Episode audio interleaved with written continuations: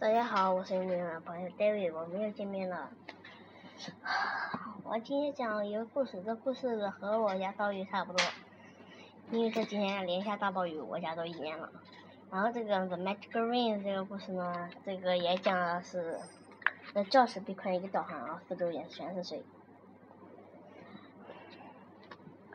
Josh and Kip are on the shore. They watch the time coming. They started on an in inside. Josh is sad and he's thin. There's something lying in the sand. Josh called out his pup. Is that a big fish? Kip, be quiet then. Dig, it up. We hope it will be good to eat. Kip gave his tail with. To such luck, it's, uh, it's a ring. Let's rub it with this bag.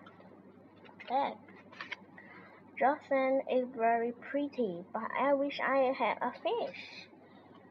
A fish of light. I couldn't, I couldn't offer a big fish on a dish. Hooray! This ring is magic.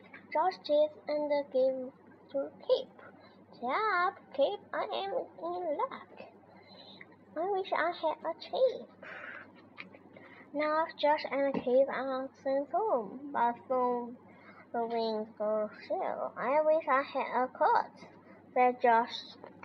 I will get a chill. Then comes the monster in Charles. A ghost a like to shook. They sleep and uh, fly along the deck. Magic rings go around, and Josh fell in the sea. How in quick Kip get it back up for me. The ring is lost.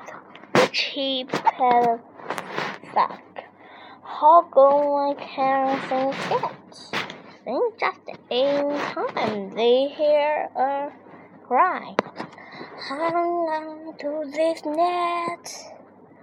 Now Josh and Kip ourselves on a boat.